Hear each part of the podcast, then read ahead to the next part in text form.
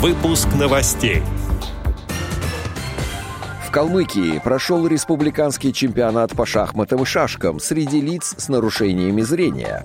В Свердловском театре драмы представят серию спектаклей для незрячих и слабовидящих людей. Далее об этом подробно в студии Алишер Канаев. Здравствуйте. Здравствуйте. Свердловском театре драмы представят серию спектаклей для незрячих и слабовидящих людей.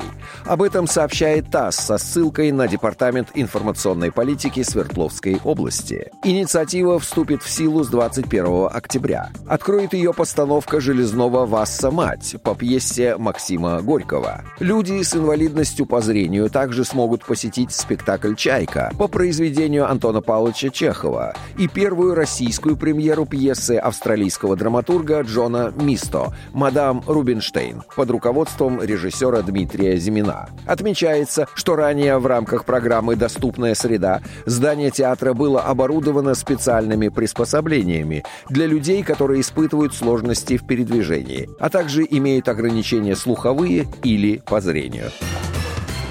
В Калмыкии прошел республиканский чемпионат по шахматам и шашкам среди лиц с нарушениями зрения, сообщают «Вести Калмыкия». Он прошел в Республиканском центре спортивной подготовки сборных команд. Интеллектуальные игры приурочили к 90-летию Калмыцкой региональной организации Всероссийского общества слепых. За игровые столы сели любители черно-белых баталий из Элисты и районов республики. Сразу в двух турнирах участвовали 20 человек. Из-за эпидемиологической ситуации число игроков пришлось ограничить. Для тотально незрячих были приготовлены специальные столы.